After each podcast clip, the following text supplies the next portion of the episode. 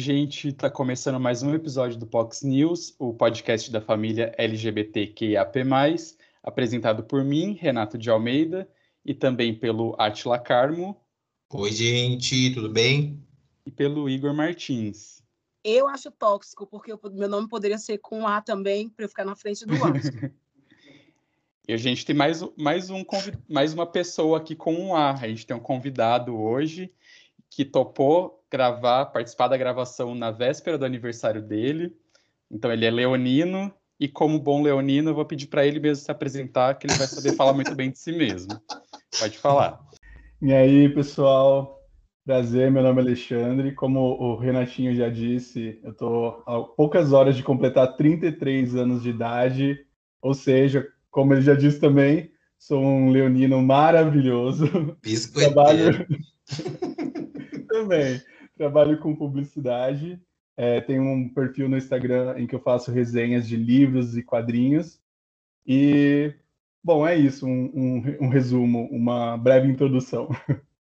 É importante a gente colocar que é responsável pelas nossas artes, de todos Sim, os episódios. Parabéns, inclusive, maravilhosas artes. Obrigado. A produção, a produção ganhou voz aqui.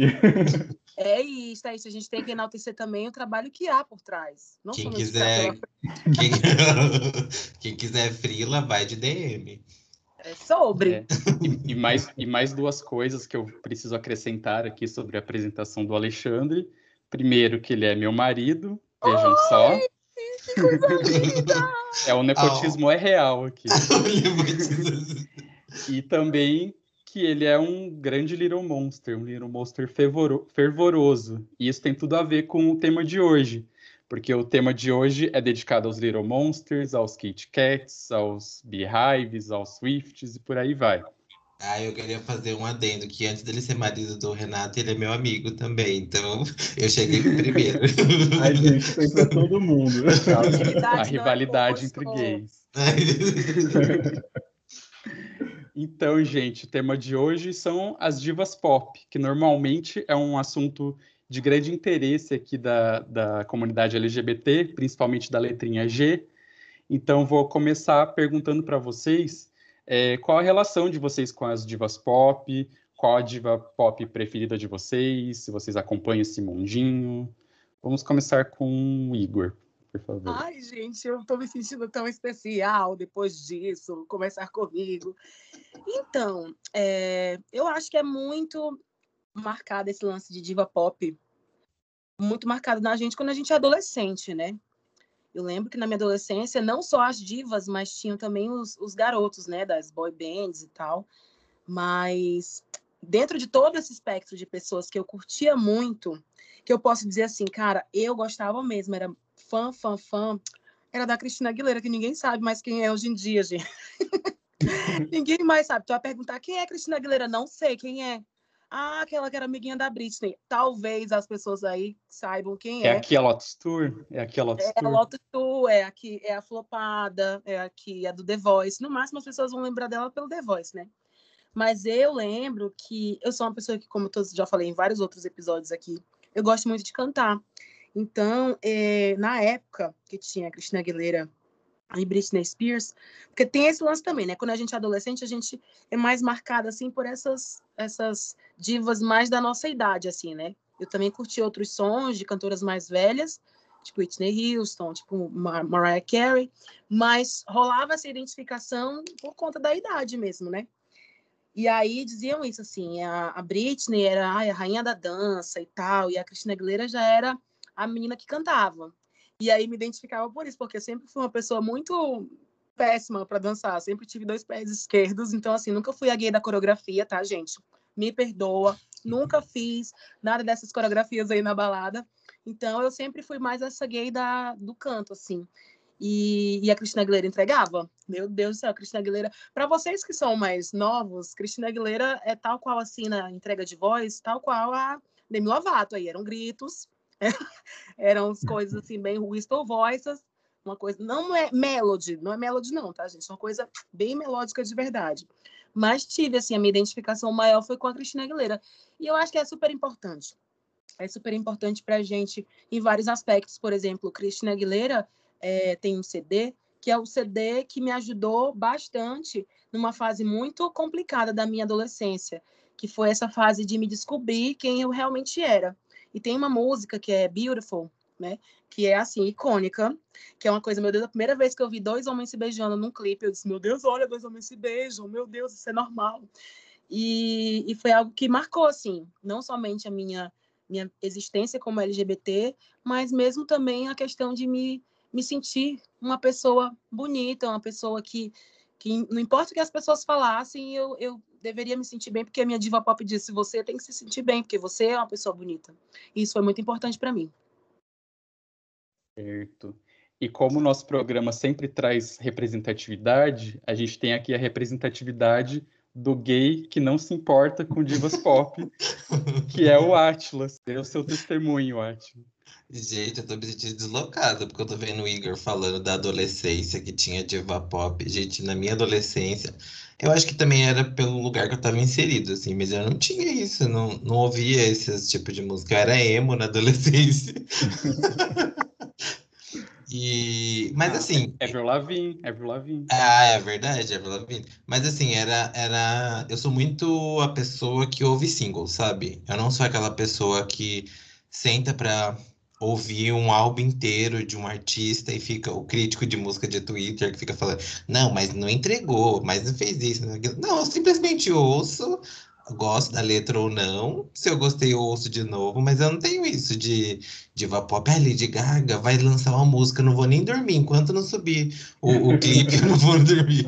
Amada, eu durmo tranquilamente no outro dia. Se der, eu vejo, se não, eu vejo em outro dia. Mas eu não sou, assim, muito de, de, de artistas, assim, sabe? De, de divas pop. Eu gosto muito da Whitney Houston, gosto da, da Christina Aguilera. Na adolescência, eu ouvia muito por influências de um primo, que inclusive agora ele também se afirmou LGBT, e ele ouvia muito Alanis Morissette. E eu gostava bastante, assim, tipo, ele, ele tinha até um CD, a, a véia, né? Tinha um CD que ele me emprestava e eu ouvia no meu Discman, belíssimo. E era muito legal, assim, eu gostava, mas não, não tinha essa coisa de diva pop, não. Agora eu vou pedir para o nosso convidado Alexandre nos surpreender, falar sobre a diva pop favorita dele, a relação dele com esse mundinho pop. Bom, gente, não tem coisa melhor do que colocar uma diva pop para ficar berrando enquanto a gente está fazendo as coisas de casa. Lavando louça, lavando banheiro, colocar a Ariana Grande lá para dar os gritos dela enquanto você está limpando o chão, é, num dia frio, ouvir Lana, Lana Del Rey enquanto você está dentro do ônibus, olhando pela janela, pensando que está num clipe. Ou então, Adele, Adele no mesmo Adele, maravilhosa. Ou então ouvir Lady Gaga em qualquer situação, aquele, né? Bom, já, já ficou claro desde o começo, o Renato já, já, já me expôs, já falou qual é a minha diva pop preferida. E a minha relação com, com a Lady Gaga começou já há um bastante tempo atrás. Eu lembro que quando eu vi ela pela primeira vez foi na época do primeiro lançamento, do primeiro álbum. Mas eu vi e não curti tanto. Nessa época ainda tinha muita dúvida, muita dúvida com relação à minha sexualidade, é, em como que eu ia expor isso. Ainda estava naquela fase de aceitação. E depois de um tempo surgiu o art pop, o famoso CD que algumas pessoas falam art flop, inclusive eu tô com uma camiseta dele aqui. E aí eu comecei a ouvir esse CD e me encantei pela Gaga, ou seja, comecei a gostar da Gaga pelo CD que todo mundo diz que é o pior. E o que eu, o que eu mais gosto na questão das divas pop no geral é essa questão de que quando, pelo menos eu, quando era adolescente, eu ouvia muita música, não gostava muito de ouvir música, mas é porque eu via muita música feita por pessoas héteras falando sobre uma realidade que eu não vivia. E aí, quando eu encontrei as divas pop, quando eu encontrei a, a, a Lady Gaga, a Britney, a Madonna, eu comecei a ver mulheres fortes falando sobre sexo, falando sobre o seu corpo, colocando a sua visão de mundo. E eu achei isso extremamente enriquecedor. E aí foi através das divas pop que eu comecei a ouvir outros artistas LGBT e eu comecei a expandir a minha visão de mundo dentro da cultura LGBT. E sabe uma Gente, coisa que que técnica, né? Que técnica. E eu aqui falando tudo solto, ele veio, tá? Sou da Ser- técnica. ser- Serviu oralidade. Serviu, O serviu. que eu acho, o que eu acho legal na fala, né? é, essa fala que foi colocada agora, é que, apesar dos pesares, a gente fala né, de opressão LGBT e tudo mais, mas mulheres também sofrem uma opressão. Né? Então, a gente acaba também tendo essa, essa empatia, né? De ver quando elas cantam e falam sobre, sobre seu corpo, sobre sua sexualidade e não ter medo disso, a gente se identifica com isso porque é mais ou menos a opressão que a gente também passa na sociedade, né? Então, eu acho que é realmente uma porta de entrada também para outros né, artistas LGBTs. Muito bem colocado. É, são duas minorias que são vítimas do machismo, né? Então, Certeza. Exato, esses dias a gente estava vendo um novo clipe do. Como que é o nome dele? Re- Lil. Nas Nas. X- Isso, aquela pessoa que é ótima de inglês, né? E a gente estava comentando que era o que a gente precisava. Era um homem bonito, pelado, dançando. Por quê? Sim. Onde tem isso, gente? Quanto tempo a gente demorou para ver isso na, na- num- em um clipe? Então, é, é, volta para aquilo que a gente sempre fala. É a questão da representatividade. nossa, essa geração de gay que tá chegando agora tá chegando com tudo pronto, né? Sim. Aqui, toma, pra você. Tô. aqui, Aproveita. Tá no prato, é só se servir. É, a minha relação com divas pop é bem, acho que bem frequente, bem cotidiana. Eu ouço bastante música no meu dia a dia e a, ma- e a maior parte das músicas que eu ouço são das divas pop mesmo, das cantoras pop. É, durante a pandemia, que o nosso rolê era no, no sábado, fim de semana, enfim, tipo, sentar no sofá com uma cerveja e assistir clipes, assistir clipes e performances em premiações, e era, e era isso. É, a primeira diva que eu conheci, que entrou na minha vida, foi a Madonna, por conta de um tio que era muito fã, que tinha os discos de vinil, tinha VHS de clipes, de show, o, a- o quarto dele cheio de, de posters, enfim. Então lá, Maricona, né? Maricona, mariconismo. Meu Deus, gente. Então eu lembro de, de ouvir os discos com ele, assistir a- os clipes. Então eu lá com 6, 7 anos, eu vi o lançamento do Erótica, que é o, como o próprio nome diz, é a fase mais sexual da Madonna. Então eu tava lá com 6, 7 anos vendo o clipe que tem nudez, que tem sadomasoquismo, enfim. Mas eu fiquei encantado de cara com ela. Eu lembro, lembro que ele foi no primeiro show da, da Madonna aqui no Brasil, então tipo, eu achava tudo aquilo o máximo. Aí mais lá pro, pro meio dos anos 90 e tal, meio que parei de, de ouvir música pop internacional. O que eu tinha de, de contato com a música é o que passava na TV ou em rádio, época de pagode, axé e não sei o quê. Agora mais lá pro comecinho do, dos anos 2000, aí eu comecei a, a ouvir rádios pop, tipo, o começo, o auge da, da Britney, da Christina Aguilera. Na época eu era, eu era mais Team Cristina por conta dessa questão da voz mas hoje, tipo, a Britney é muito icônica também. Lembro da Jennifer Lopez, que era muito forte nessa época, Jen- Jennifer from the Block, eu adorava. Tinha o Clipe Mania na, na Band com a Sabrina Parlatore também, que passava bastante o Lady Marmalade, que foi, acho que, o auge do pop para a nossa geração, pode-se pode dizer. E atualmente a Madonna continua sendo a minha diva favorita, seja lá pela memória afetiva, quanto por ainda admirar muito o trabalho dela, pela importância que ela tem. Também amo Katy Perry, que é super carismática, já fui em três shows dela que teve aqui no Brasil e é sempre incrível. E Lady Gaga também maravilhosa. É, eu fiquei obcecado por ela quando ela apareceu, tipo, ficava vendo, ouvindo e vendo no repeat Bad Romance. E é essa, essa minha, minha relação com as divas pop, bem frequente, bem, bem intensa. Mesmo a Madonna Opa. defendendo cloroquina, o Renato continua gostando dela. Ah, é um lapso. A, a, gente, gente esse- a gente esconde na fanbase. Caducou um pouquinho. Exatamente, Igor. Gostar de diva pop é você deixar um saquinho ali de perfect do lado. Mano, Tem que ter um Anitta, paninho é a postos. Mano, mais roupa passado que o da Anitta. Porque uma amiga minha Pois disse, é, olha, che- chegaremos nesse, amigo- nesse tópico aí. É porque eu me lembro, só para adiantar aqui, né? Eu me lembro que todo final de ano a gente fica olhando a retrospectiva do Spotify, né? Os artistas que a gente mais ouviu e tal. E aí, uma vez eu com uma amiga minha e a artista que ela mais tinha ouvido era a Anitta. Eu digo, minha irmã, já preparou o bracinho? Porque o pano que tu vai ter que passar aí, filha. Nossa senhora. Mas bem colocado, né, nas falas de todos vocês, Ale, Renato, é, Átila, é, que apesar de muitas vezes a gente não ter essa ligação tão profunda, porque eu falei da Cristina Aguilera, porque eu fui, foi uma diva que eu fui buscar a história, também pelo fato de ser latina, né, ter toda essa, essa questão. Mas a gente vive, eu também como uma pessoa que gosta muito de música, a gente vive, né, procurando saber, assim, de, ai, quando é que vai lançar uma música X ou uma música Y, é, sobre, sobre extensão vocal, sobre não sei o que. Eu, eu busco muito, apesar de ter citado Cristina Aguilera, também cito várias outras. Beyoncé, que a gente não falou aqui, que sinceramente é uma das pessoas assim que é, é um dos bons assim da, das duas últimas décadas, desde o Destiny's Child até a sua carreira solo. E tem um, um lance de representatividade, porque também é outra questão que é muito importante na questão da, das divas pop, assim, né? Essa coisa do quando os americanos e o mundo descobriu que a Beyoncé era preta, né? E não era branca. Uma coisa assim que tinha as pessoas, meu Deus, a Beyoncé. Aquela sketch, é aquela sketch né? do então, assim, Rola também essa coisa, essa, essa, essa questão toda por trás. A Lady Gaga, por exemplo, também sempre foi uma pessoa que, apesar de não é, ter, por exemplo, nunca ter tido um relacionamento com uma mulher abertamente, né? Ela, ela sempre foi uma pessoa que defendeu né, as pessoas LGBTs, cantou aí Born This Way, que é um dos hinos hoje que a gente conhece da comunidade.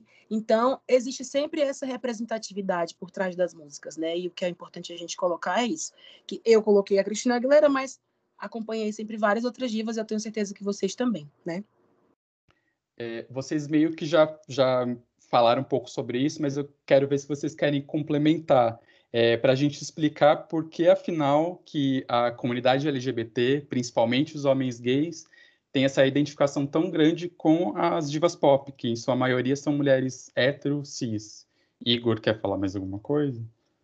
Sim, foi como eu coloquei, né? Eu acho que é uma questão de realmente é, empatia, é, mesmo que a gente muitas vezes lá na adolescência não nem saiba o que é empatia, mas o que é cantado, o que é dito, palavras de empoderamento nos fazem nos sentir mais empoderados e nos identificar, né? E como a gente falou em outros episódios, né? No episódio, por exemplo, da Pablo Vittar, era muito difícil até na nossa época a gente encontrar pessoas LGBTs cantando sobre as nossas nossas vivências. Então a gente se identificava com as divas pop. Hoje a gente tem Pablo Vittar, hoje a gente tem né, é, Lil Nas X, a gente tem vários outros artistas que são abertamente LGBTs que cantam é, as nossas vivências. E que bom que a gente pode, né, hoje dizer que a gente ah, tem pessoas que cantam a nossa vivência. Mas na nossa época eram as divas pop que faziam essas vezes aí, né? E sem contar, amanhã essa coisa mesmo do feminino, né, da gente se olhar, sei lá, uma Celine Dion, colocar uma toalha na cabeça, colocar ali um bom salto da mãe e sair performando My Heart Will Go On. É isso, gente. né? É a gente descobrir que também a gente, enquanto homens gays, né, enquanto né, gays, enfim, a gente também pode performar a feminilidade e tudo bem, né? Não, não é um problema. Então é um, um, refúgio também, eu acho que esse lance das divas pop, da gente olhar aquilo e, sabe? E aqui, por exemplo, no, no norte, tem a Joelma, que é muito forte, né? Essa coisa da, de colocar vários babados, uma toalha na cabeça e começar a dançar calypso, amado, era o, era o maravilhoso que mais tinha de, de maravilhoso. Mas eu acho que essa questão realmente da empatia, Renato, só para a gente colocar aí um pouquinho acerca disso.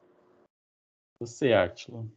Ah, eu concordo com o Igor, assim, eu acho que essa tradição de gays seguirem divas pop, acho que está muito ligado ao passado, né? Que quando não existia representatividade nenhuma. Aí chegou ali a Cher, abriu um, um caminho, assim, de, de o músicas... Mar Vermelho.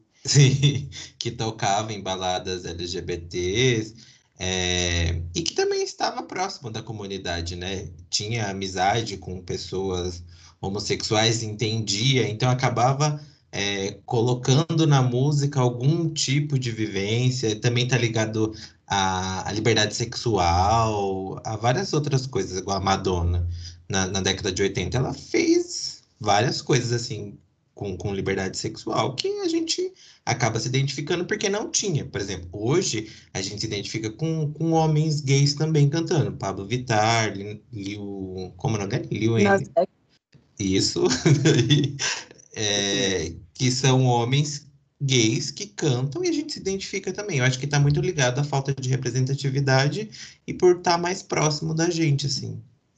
E só mais uma coisinha que eu ia dizer. Esse lance, por exemplo, da Madonna, que vai também para a questão da pandemia da AIDS, né?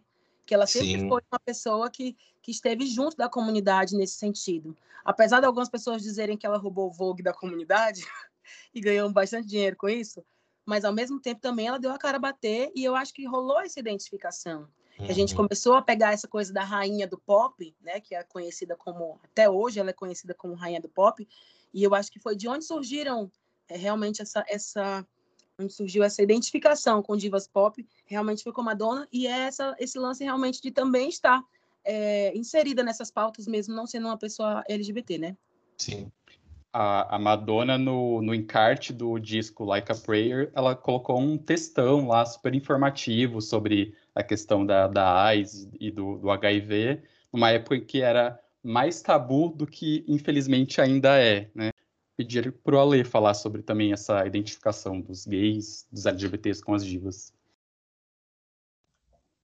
É, eu concordo com tudo que os meninos falaram. E eu acredito que as divas pop elas, elas trazem o melhor dos dois mundos, né? Aquela questão da mão no joelho e a outra na consciência. Então, o que, que faz o que, que faz ela, a, a, essas cantoras serem uma diva pop? Ela tirar as pessoas da zona do, de conforto. Elas não trazer só aquela fórmula pronta de música, tem isso também e tudo bem, mas as, as grandes, as que a gente chama de diva pop mesmo, elas têm mensagens fortes, mensagens que tiram você do, do lugar comum, que te fazem pensar, nem que seja por, por um momento. Um CD com 12 faixas vai ter sempre uma faixa que vai tocar você de alguma forma. Então, essa, essa, essa, essa conectividade que elas conseguem criar, esse laço com o público, é o que, que eu acho que é o grande diferencial. Todo ano surgem milhares de cantoras, milhares de, de, de, de, de novos artistas, mas poucos deles conseguem se sobressair, conseguem continuar na mídia. E se você olhar esses que estão hoje em dia, esses, essas divas pop, todas elas a gente consegue pensar em grandes momentos. Todas elas têm aquela música que é o hino delas, aquela música que conversa com você, aquela música que fala sobre uma causa, aquele momento em que ela colocou a cara a tapa, em que ela levantou uma bandeira. Então, isso para mim é o maior fator de, de identificação, é o maior fator que me faz seguir uma, uma pessoa, que me faz é, dizer ser fã de uma pessoa, ou tá aqui igual um bobo vestindo uma camiseta de uma pessoa. E algumas é... delas param de cantar para vender maquiagem e não cantam nunca mais. Eles são chatos. Nossa, eu acho que a Rihanna parou de cantar porque ela pensou assim: tem um bando de gay chato que fica só reclamando das músicas que eu não, que eu não canto, as músicas que eu canto, e eu tô ganhando muito mais com maquiagem. Prefiro ser, sim, uma vendedora de maquiagem. eu então, vi no eu... Twitter uma pessoa falando sobre isso, que ela é bilionária agora, né? E aí que menos de 10% da fortuna dela foi conseguida com música, o restante foi tudo com maquiagem. É da... eu, eu sou de explorar gay que não tava dando dinheiro e foi entrou no capitalismo de vez para explorar a mão de obra barata. Vai passar raiva à toa. Ela fez o último, o último CD dela, é incrível. Eu lembro que choveu crítica do, dos fãs reclamando porque não tinha farofa. Aí ela falou que o próximo CD ia ser de reggae. Teve reclamação, tá certo, vai vender labial, vai vender lingerie. Vai vender Mary Kay. Exatamente. Mas, assim, interessante a gente colocar, né, que ela, apesar disso, se tornou um ícone, né? É uma pessoa que, inclusive, lançou aí a Savage, que é a marca dela de lingeries, que veio em confronto à, à Victoria's Secret, que era uma marca que estava aí só enaltecendo pessoas com corpo padrão, né? Inclusive rolou uma época um babado aí com uma influenciadora norte-americana, que é a Nikita Dragon, que queria ser uma angel, e eles colocaram abertamente que não iriam colocá-la no, no casting porque ela era uma mulher transgênero. E aí depois veio a Rihanna e disse assim: Ah, é? Vamos ver esse som do, do tabu sendo quebrado, né? Mas é, tem esse lance todo, né? De também se tornar um ícone, se tornar uma, uma coisa. E até uma outra coisa, nada a ver que eu queria colocar, né? Que é, a gente está falando bastante em diva, diva, diva. E diva é uma palavra que vem lá da ópera, né? Lá de muito tempo atrás. E se tem uma, uma imagem do que é a diva, que é uma criatura in, incansa, é, é, intocável, né?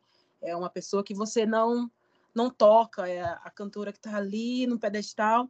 E o como nós, apesar de usarmos ainda essa palavra diva, pop, né? É, o quanto essas cantoras e essas pessoas, né? Elas se aproximaram das pessoas, assim, né? A ponto de nos representar, estar junto. Tudo bem que a gente não vai chegar nunca perto assim de um e segurar a mão e dizer, ô, oh, querida, vem cá me dar um abracinho. Mas pelo menos sente essa, essa sensação, né? De que elas estão próximas da gente. O como nós conseguimos ressignificar essa palavra diva. Não todas, na verdade, né? Porque a Mariah Carey continua sendo levantada no palco. de um lado para o outro do palco, mas é só ela também, né? Que é remanescente. As de hoje em dia a gente vê bastante humanidade, né? E é uma coisa que eu gosto bastante, por exemplo, tem muita gente, a gente fala, não sei se a gente vai falar mais à frente de guerras entre fanbases, mas, Vamos. mas uma coisa que eu acho muito legal, é, por exemplo, na, nesse lance de diva pop, Beyoncé e Lady Gaga, assim, gosto bastante do trabalho das duas, mas eu, por exemplo, gosto bastante da pessoa da Lady Gaga mais do que da pessoa da Beyoncé apesar de gostar das duas como cantoras e tudo mais. Porque eu vejo na Lady Gaga muito mais humanidade, sabe? Uma coisa de ser gente como a gente, não ter medo de demonstrar. Tá querendo agradar o Alê, tá querendo agradar o Alê. Não, o pior é que é real. Assim, curto, eu acho que eu curto até um pouco mais os, a, a voz da, da Beyoncé, acho que ela tem muito mais. É, é, realmente, na questão artística e de voz, é um, é um timbre que me, me agrada mais. Mas eu gosto bastante na Lady Gaga isso, sabe? Essa coisa do não, cara, eu vou eu vou mostrar as minhas é, minhas minhas vulnerabilidades, eu vou me humanizar. Eu não sou uma pessoa inalcançável, diferente da Beyoncé, pô, que a Beyoncé, tudo que ela pensa, até o que acontece de ruim na vida dela, ela é tudo milimetricamente colocado. Por quê? Porque é virginiana, né? Para fazer o quê? Mas eu curto bastante a Lady Gaga nesse sentido, né? E a gente vê assim que cada diva pop, cada cantora tem a sua especificidade também nessa questão pessoal, né? Do, do seu trato pessoal. E, é, é, e a gente aí é, é, a partir disso muitas vezes que a gente se identifica mais ou menos, se conecta mais ou menos, né? E falei um monte de coisa amanhã, que besteira louca, tô louca. É, ainda sobre a identificação, concordo com vocês da questão de que até pouco tempo, a, as mulheres cantoras eram o máximo de representatividade que a gente tinha. A gente via nelas a possibilidade de você ser quem você é, fugir da heteronormatividade e mesmo assim ser uma pessoa poderosa, bem-sucedida, querida pelas outras pessoas, né? É, tanto que elas, essa questão de, do máximo de representatividade que a gente encontrava que era nelas. O, a música I Will Survive, da Gloria Gaynor, né, que é o, acho que é o maior hino gay de todos os tempos, ela originalmente era um hino feminista. Essa música foi feita para mulheres que estavam passando por é, é, situações de abuso, situações difíceis, e, e, era um hino de inspiração para mulheres, e acabou sendo aí apropriado pelos gays. Outra coisa que eu ia acrescentar dessa identificação é que acho que fica evidente essa proximidade do, dos gays com, com as divas pop, não porque a gente gosta demais delas, mas talvez porque os homens héteros gostam de menos, não se deixam, não se permitem gostar. É, os homens héteros têm bastante dificuldade de admirar e levar a sério trabalho feito por mulheres, seja na música, no cinema, no esporte. Tipo, a paixão que um homem hétero tem pelo futebol masculino, tipo, não se compara ao, ao desprezo que eles têm pelo, pelo futebol feminino. É, quando eles vão elogiar uma atleta mulher, é muito nesse lugar de surpresa, assim, nossa, você viu ela, não sei o quê. Ou de corpo, né? É, Gostosa, exatamente. É, ou é sexualizando, ou se elogiar, no caso do esporte, é um elogio como se fosse uma surpresa, como se não fosse esperado um bom desempenho da, da mulher. E isso vai para outras áreas é, de trabalho também. E é a prova que não gosta do esporte, gosta de homem jogando, né? É. Existe uma. Quem é gay aqui, nem quem é gay aqui? Uhum. quem, quem? E até existe uma teoria, ah, não lembro o nome, mas que, que fala que, que o homem hétero, na verdade, ele é homoafetivo, uma coisa assim, que o afeto ele desenvolve com muito mais facilidade por outros homens do que por mulheres, mas isso... Isso vai e a dificuldade pra... de gostar de, de, de Xana, né? Ai, fede, ai, tem muito pelo. Gente, mas por que, que você gosta, né? Muito, Porque é tão difícil. É. E, e, as divas pop do Brasil? Quem vocês acham que de artistas brasileiras que se encaixam nesse conceito de diva pop? É, quais são as que vocês acompanham? Que vocês, que, o que vocês acham do trabalho delas? Igor? Mas Acho hoje que... em dia, porque assim, tem, tem diva pop que, assim, é diva pop desde quando eu era criança, tipo Sandy, Vanessa Camargo, que é aquela coisa bem, sabe, minha referência adolescente. Mas, mas hoje, hoje não, não sei, assim, se tem uma diva, uma diva gente, pop. Gente, a Anitta, tem a Anitta, né? Não, a Anitta, a Anitta, gente. Ai, eu não passo não pano para ela. Mas, mas realmente é uma é uma tem a, ah, tem outras, tem outras. Tem a, a Isa, gosto bastante do trabalho da Isa. Mas eu acho que é como eu falei anteriormente. Para mim é um lance tão assim de adolescência, dessa identificação adolescente que perdura, que continua, que hoje eu, eu mais ou menos tenho essa mesma relação com a música que o Renato tem, assim que o Renato não, desculpa, que o Atila tem, que o Atila falou sobre o lance da, da, de ouvir singles, de acompanhar um outro trabalho. Eu não me aprofundo muito nas histórias né, dessas pessoas hoje em dia. Mas no Brasil, sim, hoje nós temos sim algumas, algumas divas pop, mas não sei se tem muito também essa força. A Anitta, sim, né? Porque a Anitta também hoje já ganhou uma carreira meio que internacional. Mas nós temos uma outra também. Tem Ivete Sangalo também, que eu acredito também tenha sido bastante enaltecida. Joelma, né? Nesse contexto Cláudia mais... Cláudia Milk. Cláudia Milk. A Cláudia Milk, coitada, ela foi gongada desde o começo. foi odiada pelas gays. Meu Deus, gente, sempre compa... porque ela chegou em comparação a Ivete Sangalo, né? E aí começa essa coisa da briga das fanbases. É e também foi homofóbica, né?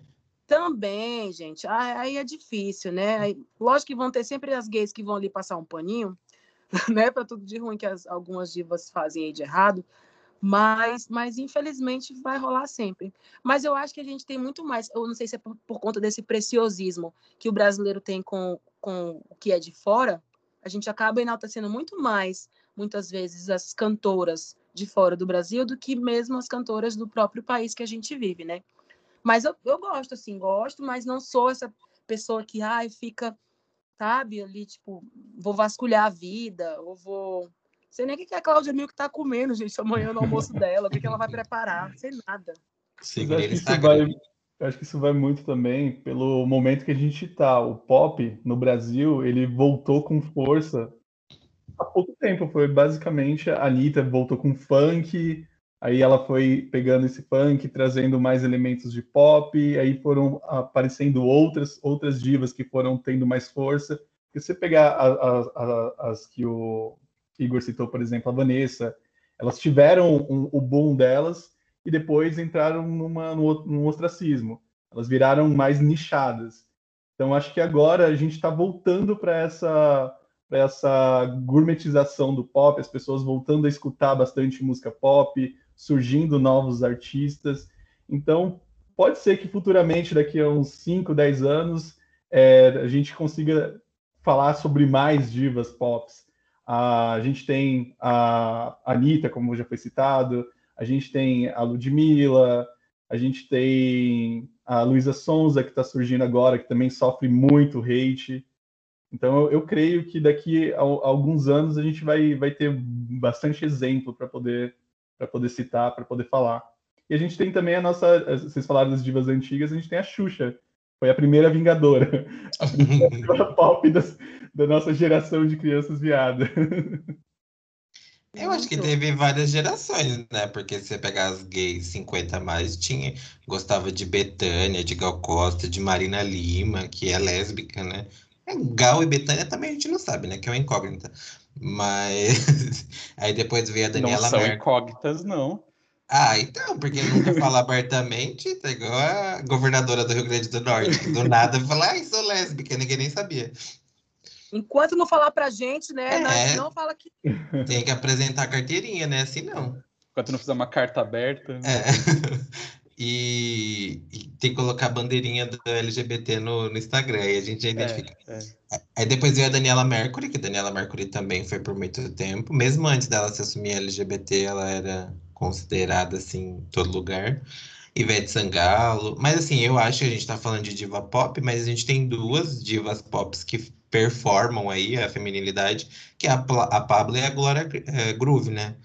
Que a Glória entrega um vocal ferrado, mesmo eu não sendo muito do, do das diva pop, as músicas delas são muito boas, muito boas mesmo. E também gosto da Luísa Sonza, gosto da, da Ludmilla. Acho que a gente está com bastante opções aí no Brasil para o pop, né? acho que hoje a gente vive um outro timing, né, da música. As músicas são cada vez mais rápidas, é, tudo é feito para viralizar muito e logo na semana seguinte já tem uma outra música e é essa batalha que antigamente menino passava, sei lá, seis meses uma música no chart, a música ali tá, tá, tá, tá, a gente ouvindo, ouvindo e hoje em dia, menino, com esse negócio de TikTok, rede social, é uma música atrás da outra que às vezes a gente se perde, né? E aí não sei se, se isso, por exemplo, muitas vezes pode fazer com que uma diva ela não, não acenda e fique durante tanto tempo assim, né? Conhecida. Essas que vocês citaram, sim, porque insistentemente estão ali, lançando singles o tempo inteiro e uma coisa ali, outra aqui, mas e também muito ajudadas muitas vezes pelos conglomerados de mídia, tipo é, emissoras de TV, enfim. E aí acabam aparecendo um pouco mais. E também as próprias redes sociais também fazem com que essas pessoas consigam mostrar um pouco mais do trabalho, mas eu acho que hoje ser uma diva, efetivamente, se consolidar ali é muito mais difícil, né? Por essa, esse time mesmo da, das músicas. Hoje em dia, uma música comercial, ela tem, eu fico chocado, tem no máximo três minutos, é dois minutos, dois minutos e meio. Já vi música de dois minutos, eu digo, gente, não dá nem pra gente. Né? Quando a gente está se animando ali, a música acabou. Então, realmente, eu acho que o timing hoje da música também acaba fazendo com que a gente tenha uma dificuldade maior, assim, dessas cantoras realmente se consolidarem, né? E no fim, a maior é a Anitta, né? Chegamos a um consenso. É, eu, tenho, eu tenho o meu voto também. Ah, tem o Renato, né? Falou. É, então, o meu voto vai ser na Anitta também. Só voltando um pouquinho, é, eu lembro assim, mais na, na minha adolescência, eu lembro que teve várias tentativas de deslanchar um pop brasileiro, mas era sempre coisas isoladas, que não duravam tanto, era muito teen, né? Uma, uma, uma identidade bem teen da, das artistas, e muito tentando reproduzir o pop americano. Então, acho que o pop brasileiro ele conquistou seu auge agora, justamente quando ele começou a, a incorporar ritmos brasileiros, como a Anitta faz com o funk e a Pablo faz com, com forró, com brega, com ritmos re regionais aí também. A minha diva pop brasileira do coração é a Pablo, não só por ser um, um homem gay que faz drag, mas que acho que o trabalho dela é mais consistente mesmo. Ela lança álbuns, ela lança uma maior quantidade de coisa boa. A, a Anitta lança, ela lança em grande quantidade, muito single, muito single, mas tem muita coisa que não é tão interessante assim. Mas ainda assim, no, talvez por, por mais investimento, ou até pelos privilégios que ela tem em comparação a Pablo, ela vai muito mais longe, ela ocupa muito mais espaço aí, acho que comercialmente, em questão de sucesso, ela é a maior diva pop que a gente tem, né? Aí, voltando para trás, a, a Ivete, por mais que ela venha do, do axé, ela incorporou bastante a, a estética do pop também, ela faz, se você vê os shows dela no Rock in Rio, ou quando ela faz gravações de DVD, é um show muito super produzido, muitos looks, coreografia, não sei o quê, mas a Ivete tem aquele problema, né? Que para mim, antes eu gostava muito mais da pessoa do que da música, e hoje em dia nem a pessoa tá me apetecendo muito. mas é uma grande diva. Mas é uma grande diva. Gente, a gente esqueceu da Ruge, gente. Como pode? Ruge maravilhoso. É verdade, verdade. Exatamente. Até porque também é como o Renato falou, né? Agora, é, essa foi, foi justamente nessa época dessa busca de uma reprodução do pop americano, assim, que naquela época era muito composto por essas garotas, assim, girl bands, era boy bands, que depois viu Bros também, que não deu certo de jeito nenhum. SNZ, as filhas SNZ, da Baby do Brasil. Gente, ai, as crises, tudo se denunciando. Ah, as filhas da Antivax. As filhas da Antivax. A novinha da página escutarem uma dessa, quem é SNZ, gente? Né? CZA, aquela Não lá? precisa nem pesquisar, que virou tudo pastor e antivacina. O pessoal vai achar que é K-pop. É verdade. É, exatamente. Nomes, Ai, gente, vocês foram atingidos pelo K-pop? Porque eu ainda não. Ai, eu fui, gente. Eu sou Blackpinker. Ah, tem Blackpink. eu gosto de uma música do Blackpink e, e só. Eu sou igual lá. Eu gosto de eu uma gosto, música. Eu gosto é. mais do Blackpink. Porque eu sou dessas, Blackpinker. É, Blackpink eu gosto bastante e gosto de ver os clipes do BTS, que são impecáveis também. Mas da Blackpink acho que é melhor ainda. Eu Ah, eu acho, eu adoro jovem. você dançando, louca. Eu tentei ser jovem e gostar de BTS, mas não me apeteceu. Como É. assim, Ale? Você não Ai, é popper. não sou, não É sou. É igual o Renato falou, os clipes são legais, assim, mas dá pra deixar de proteção de tela, assim, desligado. Não, tô exagerando, tô exagerando. Tem, tem, uma, tem, tem umas músicas legaisinhas, assim, mas não, não é algo que, tipo, eu paro pra ouvir, que eu coloco numa playlist. Tá tocando, ok. A- Aquela outra, é Now, Now Wanted, sei lá, é, também é K-pop ou não? Now United. Também é K-pop? Na verdade, Now United é, uma, é uma, um grupo que é feito de vários cantores e dançarinos do mundo inteiro, de pessoas de várias nacionalidades. Ah, tá. Uma menina, que é a Gabriela, aí eu conheço muito, que ela é brasileira. Ah, tem brasileiro também? e tem essa menina brasileira, a Gabriela. Ah, E aí tem as musiquinhas lá e tal, mas é pop no geral mesmo. Cu- Cuidado com, com a burra, eu achava que era marca de, de mochila. Então, aí, aí deixa eu te dizer, né? é uma porque empresa. Tudo que é tudo que é também voltado da música muitas vezes para esses cantores né, adolescentes e tal comercializam tudo querido. Tu vai numa Renner tem lá as roupinhas do Now United que custa 200 reais. Tem até chinelo, gente. 150 reais um chinelo. tudo. Aí eu vou comprar um chinelinho que eu poderia comprar se não tiver Now United de 50 reais aí o Now United é 200 prefiro comprar o meu slide meu bom slide sem nada né mas para os adolescentes é do Now United eu quero então sempre houve né essa, essa coisa do, do- Até caderno, né? Esses dias eu fui em alguma loja que tava vendendo um caderno com a capa assim. Falei, gente, voltou a Tilibra com tudo, né? Porque antigamente na nossa época tinha capa da tiazinha, da capa do. É, Mas é isso, ro- rola esse lance comercial também. Música é uma coisa muito comercial, que vai além da música, né?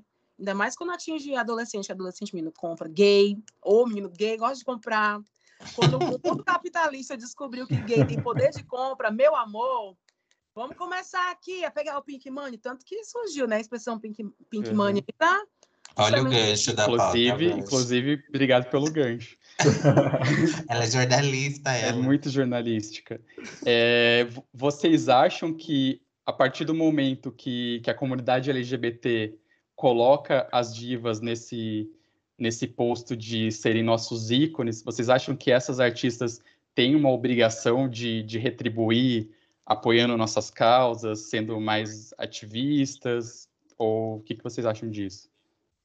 Igor. eu não sei dizer se uma obrigação, mas a partir do momento que ela não faz por você, se você continuar seguindo uma pessoa como essa, você é uma burra e merece.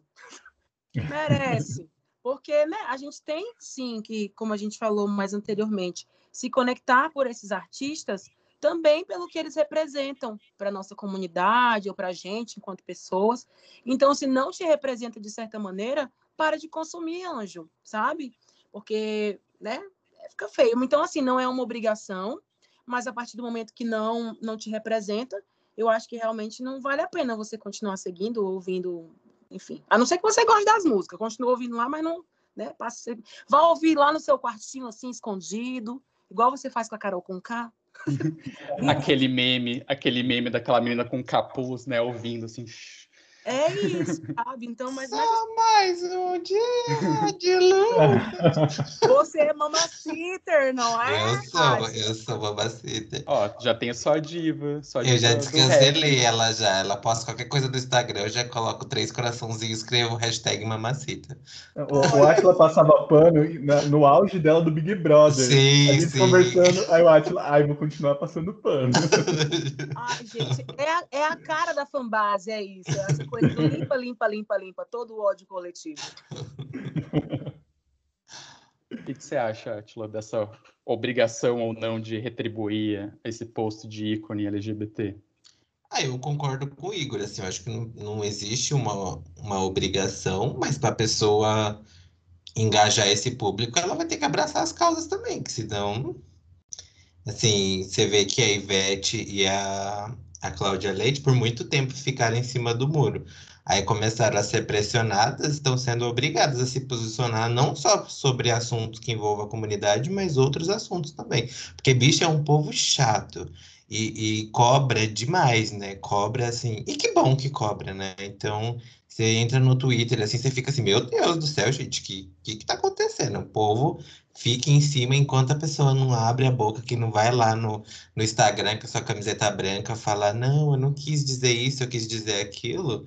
Então, acho que para esse público segmentado, você precisa ter uma assessoria bem forte para entregar o que eles querem, porque senão você é perseguida, porque bicha, minha filha, não dorme nem cochila. Mas isso tem muito a ver, Atila, com, com as expectativas que são criadas, né? Então, Uh, por exemplo, se você é fã de, um, de uma artista, você investe nessa artista. Você compra produtos licenciados, igual o Igor falou, que não são baratos. Você vai em um show, se você curte uma diva internacional, você não vai num show por menos de 300 reais.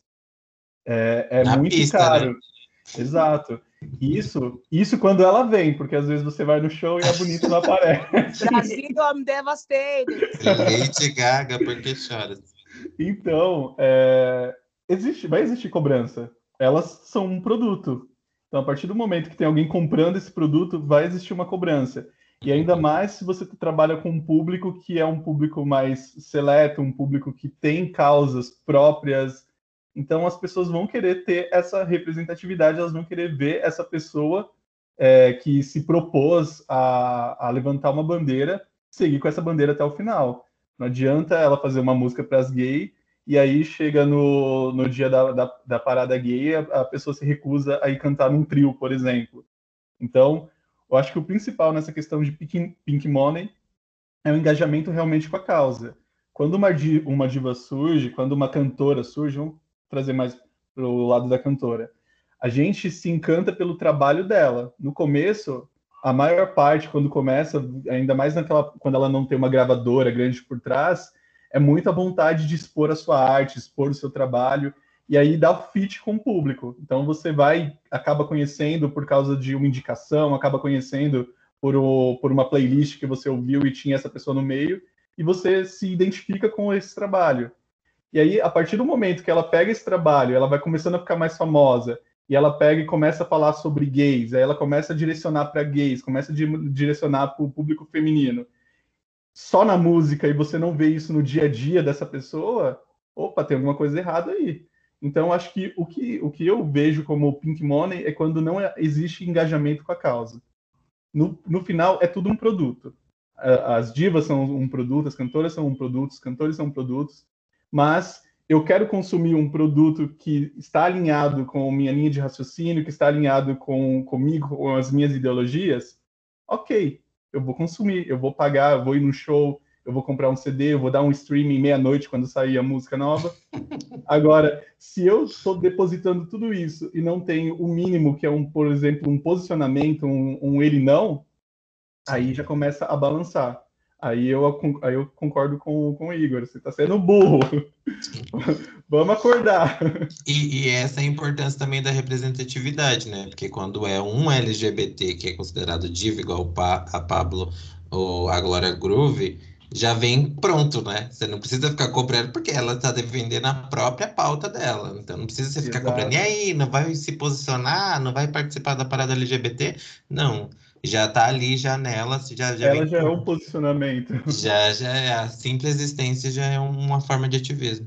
Olha eu tentando falar nomes em inglês de novo. É, por exemplo, teve o caso da Dua Lipa agora. Ela tem a música Levitating, que é com o rapper é, da Baby. Da Baby. Uhum. Da Baby. E o cara soltou umas merdas, ele falou coisas é, sobre HIV, é, falou coisas homofóbicas, e ela foi e retirou o, o, o remix com ele da, dos streamings. Então é o, é o mínimo que a gente espera. O, o esse rapper aí, várias pessoas é, tiveram que vir a público para se posicionar, né? A Madonna foi a primeira que nem precisou E mas outras cantoras também que fizeram feat com ele foram e ele perdeu um monte de coisa, que bom que perdeu um monte de coisa para servir de exemplo para outras pessoas, né? Porque gente, não tinha contexto nenhum, simplesmente ele pegou o microfone, soltou aquele monte de merda e assim, tipo, para quê? Qual o propósito? Não existia nada que, que contextualizasse aquilo. É, sobre essa questão de, de posicionamento das divas e engajamento na nossa causa, eu também concordo que não é ninguém é obrigado a nada, mas acho que o artista ele tem uma projeção tão grande que não custa nada ele usar essa, essa projeção para o bem da, das pessoas, né? E principalmente quando é, elas, elas por iniciativa própria, é, se dizem aliadas do, dos LGBTs. Não dá para fazer isso só no trabalho, só na música, tem que ter na, na cabeça delas, no posicionamento delas, inclusive posicionamento político. Eu também fiquei muito decepcionado com a Anira, que a gente falou por cima, assim, mas é dela que a gente estava falando, da, da, questão do ele não, né? Eu fiquei muito decepcionado, todo mundo ficou, e só bastava ela falar um ele não. Era só isso que a gente precisava, a gente estava se sentindo ameaçado, a gente precisava disso. Mas é... olha eu aqui passando o paninho. Porque, assim, foi bom a cobrança, que é, hoje ela virou o jogo, né? É, que tá militando lá no Twitter para projetos de leis que do meio ambiente e ela fala declaradamente contra o Bolsonaro, fala que ele é um escroto. Então acho que essa cobrança, por mais que demorou, por mais que na época seria importante, ela não se posicionou, trouxe uma reflexão ou ela percebeu que ia perder muito se ela não se alinhasse com esse raciocínio. Demorou, que... mas veio até melhor do que na época. Sim, eu até voltei a ouvir as músicas dela, até voltei a seguir ela no Instagram. Descancelou, viu? Não é, eu que descancelei é. a babacita. E outra coisa que também é legal a gente fazer o contrário. Quando as artistas é, se engajam, se posicionam na prática, como Madonna fez, Lady Gaga fez, é legal a gente valorizar assim. Por mais que a gente tenha, felizmente, a gente tem uma grande representatividade de LGBTs na mídia atualmente, agora a gente tem quem fale por nós mesmos, mas a gente não pode é, dispensar esse apoio dessas aliadas, porque graças a ela a gente consegue fazer o nosso, a nossa causa ir mais longe, atingir mais gente ainda. Então é importante a gente valorizar também. É, queria que vocês falassem um pouco sobre esse lado negativo que pode haver da, dessa relação do público com as divas pop, seja por cobrança excessiva, seja hate, seja incentivando rivalidade. O que, vocês acham disso? É, bom, é, isso é, é, óbvio que tem, a gente vê, como a gente já, já citou na, na própria Luísa Sonza, é o hate por ela ser mulher, é o, é o, é ali é um combo de, é um combo de hates, né? Além disso, a gente já viu isso acontecer com a Cláudia Leite também, é, é uma relação que ela, ela fica muito muito na corda na corda bamba. Ou você ou, ou, ou a maior parte ama ou odeia.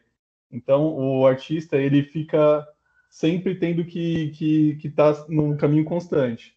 Se o artista vai mais para um lado, ele é cancelado. Se ele vai mais para o outro, ele vai ser ele vai ser aclamado, ovacionado às vezes mais do que ele merece. Então é muito complicado essa essa situação entre público e artista, entre expectativas criadas e a pessoa em si. A gente acaba esquecendo que é, um artista nada mais é do que uma pessoa. E eu acho que as redes sociais, elas ajudaram muito a gente a desmistificar esses artistas. Porque até então, antes, a gente viu, por exemplo, o trabalho, vou citar a Madonna, porque é mais antiga. A gente viu o trabalho da Madonna e a gente via só o que a Madonna permitia que fosse publicado sobre ela, o que, o que as pessoas sabiam da vida dela. Hoje em dia, não. Hoje em dia, você consegue enxergar por trás da Madonna, você consegue saber como que é o dia a dia da Madonna. Ela pode dar, é, é, ela pode usar as redes sociais para falar o que ela está pensando, e às vezes nem sempre o que ela está pensando vai corresponder com que os fãs, como foi aquela questão da cloroquina. Então, é, é, muito, é muito complicado, hoje em dia, saber balancear é, até onde até onde você consegue separar artista de pessoa? É, eu acho o seguinte, que as pessoas são loucas, elas sempre foram loucas, e eu acho que hoje em dia, com as redes sociais, elas conhecendo um pouco mais da realidade dos artistas, né, da vivência pessoal dos artistas, elas estão mais loucas ainda. Elas ficaram mais loucas ainda.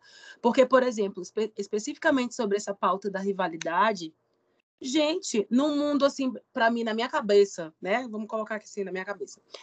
É, não precisaria haver rivalidade. Há espaço para todo mundo. Não, não, é porque eu escuto Beyoncé que eu não posso escutar Lady Gaga. Eu posso escutar quem eu quiser e nem por isso uma coisa vai, sabe? Mas o tempo inteiro as pessoas estão com essa necessidade. Eu acho que isso é meio que uma necessidade do ser humano de comparar o tempo inteiro as pessoas. Eu lembro quando a Lady Gaga surgiu, que comparavam muito ela com a Cristina Aguilera, a estética, o cabelo, isso e aquilo. E de certa maneira chega uma hora que isso até para o próprio artista fica chato.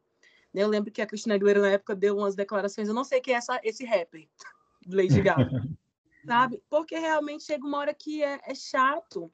E eu acho que muito disso é alimentado pelas próprias pessoas que consomem, né? Essa necessidade de achar que o meu artista, que se torna algo dela, né, né, né? Uma coisa pessoal, é meu. É, eu tenho que defender, inclusive, a ponto de ter que ficar excluindo os outros artistas ou desmerecendo os outros artistas para que o meu artista seja enaltecido. E, na verdade, não é, necess... não é necessário, né? Então, eu acho que muito disso tem, sim, muitas partes negativas nessa relação de ser uma diva, né? A gente vê Britney Spears aí o quanto ela sofreu em todo esse processo dela, até nós estarmos hoje aí pedindo a liberdade da coitada. É, e muito com certeza é por conta de, de ser uma diva teen e depois uma diva, né, adolescente, de pessoas jovens. Ser artista não é fácil, né? E eu, eu acho que muito disso é por conta do próprio público. As pessoas é que acabam fazendo isso com os próprios artistas, assim. É, essa questão da, da Britney é, é muito recente que a gente começou a, a se conscientizar da, da gravidade do que aconteceu e de como era sério tudo que estava acontecendo com ela. A gente fazia meme com isso, zoava com isso, com aquelas imagens dela careca. Era algo muito grave, só agora a gente se conscientizou. É, essa questão da, da rivalidade entre as divas, aqui em casa, aliás, nós somos de times opostos, né? O Ale, Lady Gaga e o Madonna. Às vezes a gente brinca, assim, jogar, jogar um shade um para outro, assim, mas sempre de, de brincadeira. Eu gosto um pouco quando vai para o lado da brincadeira, para o lado do meme. Por exemplo, aqui no Brasil teve os 70 mil dólares da Anitta e da Pablo. É, quando saiu agora o filme da Cruella, né, que é uma, uma estilista iniciante que consegue ofuscar uma, uma estilista mais renomada há mais tempo, assim, que era até então era consagrada. Aí falaram que era a história da Lady Gaga com a Madonna, né? Mas é quando é isso, quando é engraçado, quando é meme, eu acho divertido. Mas quando vai para o lado mais sério, do hate mesmo, acho bem desnecessário, é chato e também é, é machista, né? Porque é, reforça o estereótipo que as mulheres estão sempre competindo por um espaço. E, e ainda tem o caso da, das vezes em que elas mesmas alimentam essa, essa rivalidade, né? A gente viu isso com a Katy Perry e a, e a Taylor. Finalmente acabou, fizeram um clipe bonitinho, selaram a paz. Mas é, é, é ruim porque às vezes tem o interesse do próprio artista, às vezes tem o interesse do estúdio. E aí, agora com as redes sociais, entram os fãs que acham que pode escrever o que quiser, podem falar o que quiser e soltar suas opiniões, não importa qual seja. Mas, Ale, tu não acha que no frigir dos ovos, mesmo essas rivalidades que a gente acha que surgem entre elas, meio que não nascem realmente muitas vezes da, das fanbases, das pessoas que ficam colocando uma contra a outra? Porque eu acho que no frigir dos ovos, para mim é, é isso. Elas dão, pegam muita corda né, do que as pessoas dizem e acabam brigando por uma coisa que, né? Aí vão crescendo, obviamente, como seres humanos e artistas e percebem que é uma grande idiotice, que essa é a grande verdade. Mas para mim, no frigir dos ovos é isso, né? Mesmo essas rivalidades que a gente acha que são pessoais, eu acho que nascem muito disso. Essa é, ganha, é a Vanessa Camargo. Ganha fôlego, né? Com, quando quando o, o público, os fãs, eles inflam a situação e acaba saindo fora da proporção. Concordo. A, Ani, a Anitta nem precisa de fã pra criar briga, que ela mesma briga, né? Ela, ela briga com todo mundo. 70 mil dólares, amor. Sempre ela que tá certa, né? Gente, falou mal da Ivete Sangalo. Não que esteja errado, né? Mas. eu, eu tô esperando qual vai ser o bafo da Anitta com a Juliette agora. É, é mesmo. E aí? Nova diva pop, aliás, do Brasil, né? Juliette vai se lançar cantora. É, E agora, para a gente finalizar esse tema aqui sobre divas pop, a gente vai para o nosso quadro, Tac String na Lenda, que é aquele quadro que a gente indica coisas para você ver, ouvir, é, música, filmes, redes sociais, o que vocês quiserem. Quem quiser pode fazer alguma indicação que tenha a ver com o tema, que é algo relacionado às divas pop, mas alguém tipo Átila também pode indicar alguma coisa que não tem a ver com o tema, que não tem a ver com diva. Quem que começar? Ai, Olha, como eu fui citado, por incrível que pareça, eu vou indicar uma coisa relacionada à música, que é uma música que a Gabi Amarantos lançou com a, uma parceria com a Lineker. Então lançou ontem, ontem não, né? Na quinta-feira, dia 19. E o nome da música é Amor para Recordar. Tá bem legal, tá em todas as plataformas, então ouçam aí.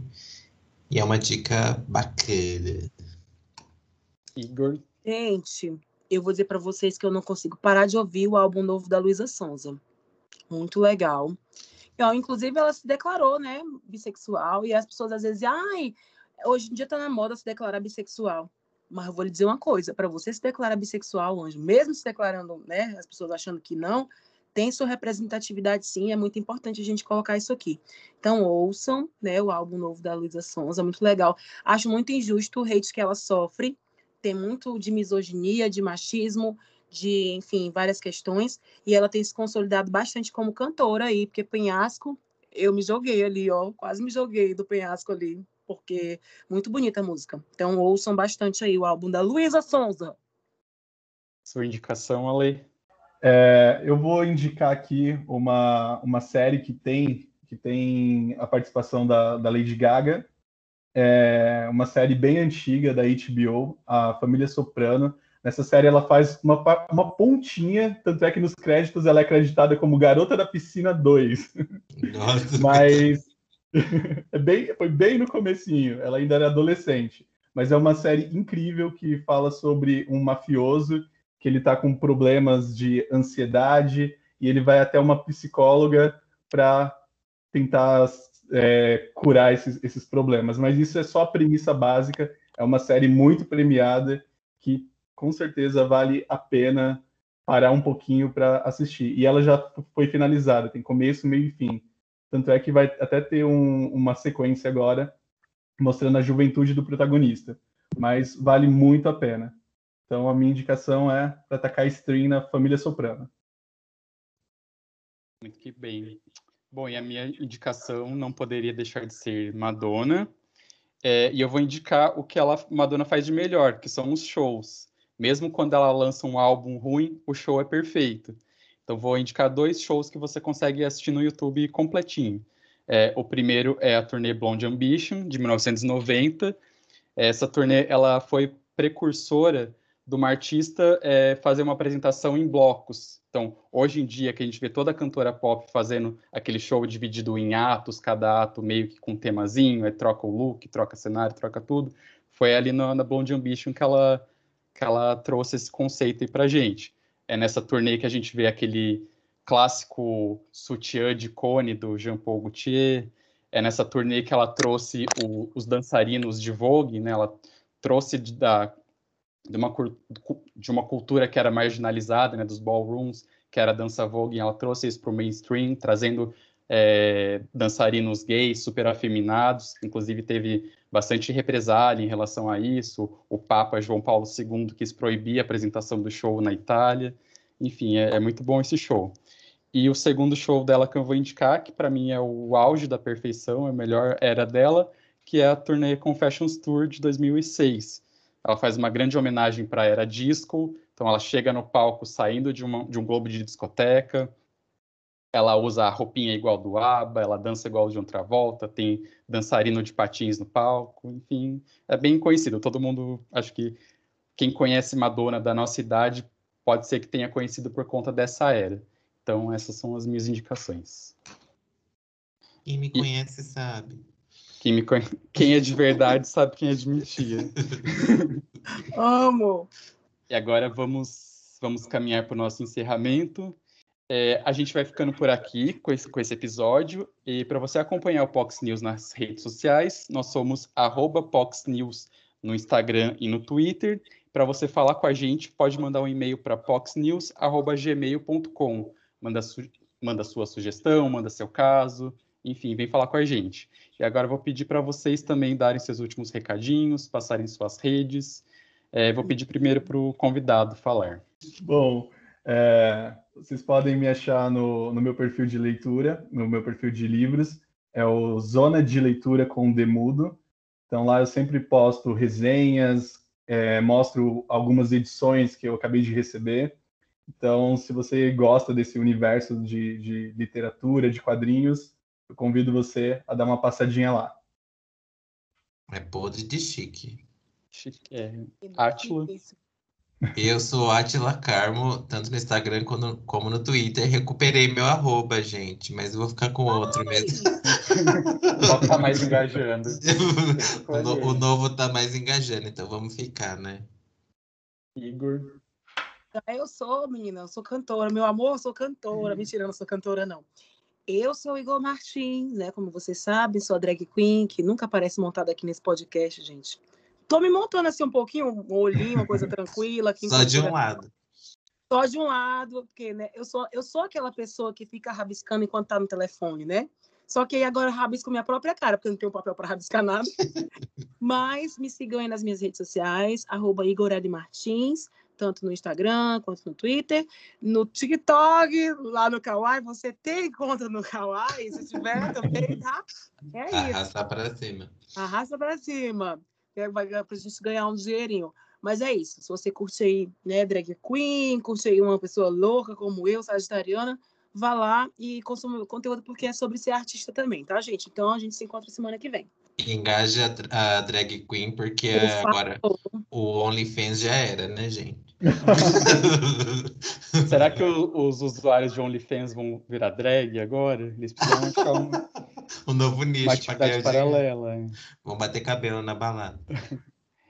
Bom, gente, e eu sou arroba Renato de Almeida no Instagram e no Twitter, e canal Renato de Almeida no YouTube.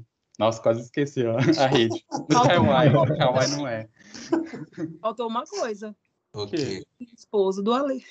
Exatamente. Vai colocar na bio hoje, né? Eu acho, eu acho.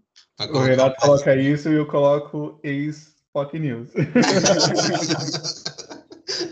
Já vou me inscrever para Fazenda. Bom, gente, a gente vai ficando por aqui. Obrigado por ouvirem até aqui. Agradeço também pela audiência que a gente teve no episódio anterior, né, da, da religião, que eu sei que está bombando aí. Continuem ouvindo bastante. Venham ouvir os, os episódios anteriores também, que tem bastante coisa legal aí para vocês. E é isso, até semana que vem. Beijo, gente! Bye, bye!